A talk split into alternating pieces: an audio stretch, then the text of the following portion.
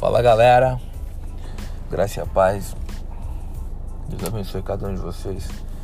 Quero partilhar um pouco com vocês aqui sobre tudo aquilo que, que Deus pensa sobre você. É, exatamente. Eu não quero falar sobre aquilo que as pessoas falam, aquilo que as pessoas acham. Muitas das vezes nós nos prendemos a situações, a momentos, por, por conta de um pensamento que alguém possa ter sobre você. E se você parar para pensar, quantas oportunidades você deixou de aproveitar por conta de pensamentos de terceiros? Quantos avanços você deixou de ter na sua vida? E aí eu falo profissional, pessoal, espiritual, o que for, por conta que você ficou preocupado com o que as pessoas iriam pensar de você. Aqui eu quero liberar uma chave para você, para que você nunca mais possa passar por esse tipo de situação. Entenda de uma vez por todas que o que importa é aquilo que Deus pensa sobre você, é aquilo que Deus acha sobre você, né? É aquilo que Deus já determinou para você, para a sua vida e não e nós demais. É muito importante nós é, saber a quem devemos dar ouvido, saber a quem nós devemos pedir conselho saber a quem devemos pedir ajuda. Isso é muito importante, porque é, se você vai dar o controle da sua vida num poder de decisão para alguém, diante de alguma decisão, diante de alguma escolha que você venha tomar, é muito importante você saber a quem está escutando. E, e, e também muitas vezes é, você tem que ter cuidado em quem está lhe criticando. Quais são as críticas que você vai é, pegar para você, que você vai aprender com elas. É, nunca aceite críticas de críticas construtivas de quem nunca construiu nada. Muitas vezes as pessoas chegam com essa desculpa para nós. Detona a gente, né? Porra, pra, para a gente, barra a gente num propósito, num sonho, no objetivo.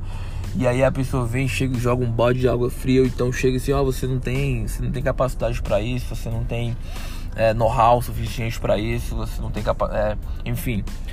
E aí no final fala o seguinte: não, é, não, não é por mal, tá? É apenas uma crítica construtiva. Aí você faz a seguinte pergunta: essa pessoa construiu o que na vida para ela estar tá, é, tentando construir algo em mim? Dê ouvidos para pessoas que já chegaram onde você quer chegar, ou pessoas que vão comemorar, que vão estar com você quando você chegar lá. E é sempre bom lembrar que Deus ele já determinou coisas grandiosas ao nosso respeito. Ele tem preparado coisas grandiosas. A palavra lá em lá em Jó 36 vai dizer que ele determinou até onde até onde seria o limite do mar.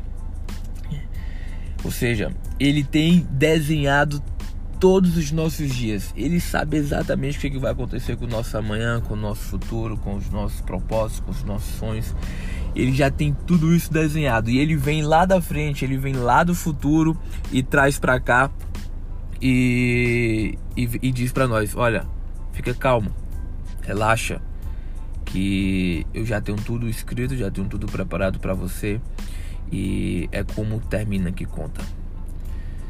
Muitas vezes nós achamos que já é o fim, a tribulação, a situação, nosso erro, a nossa queda, aquilo é o fim. Mas aquilo que parece o fim para nós é apenas o começo. Muitos pensaram que Jesus na cruz era o fim, era o fim da humanidade, era o fim da história que ele teria iniciado, mas na verdade era apenas o começo.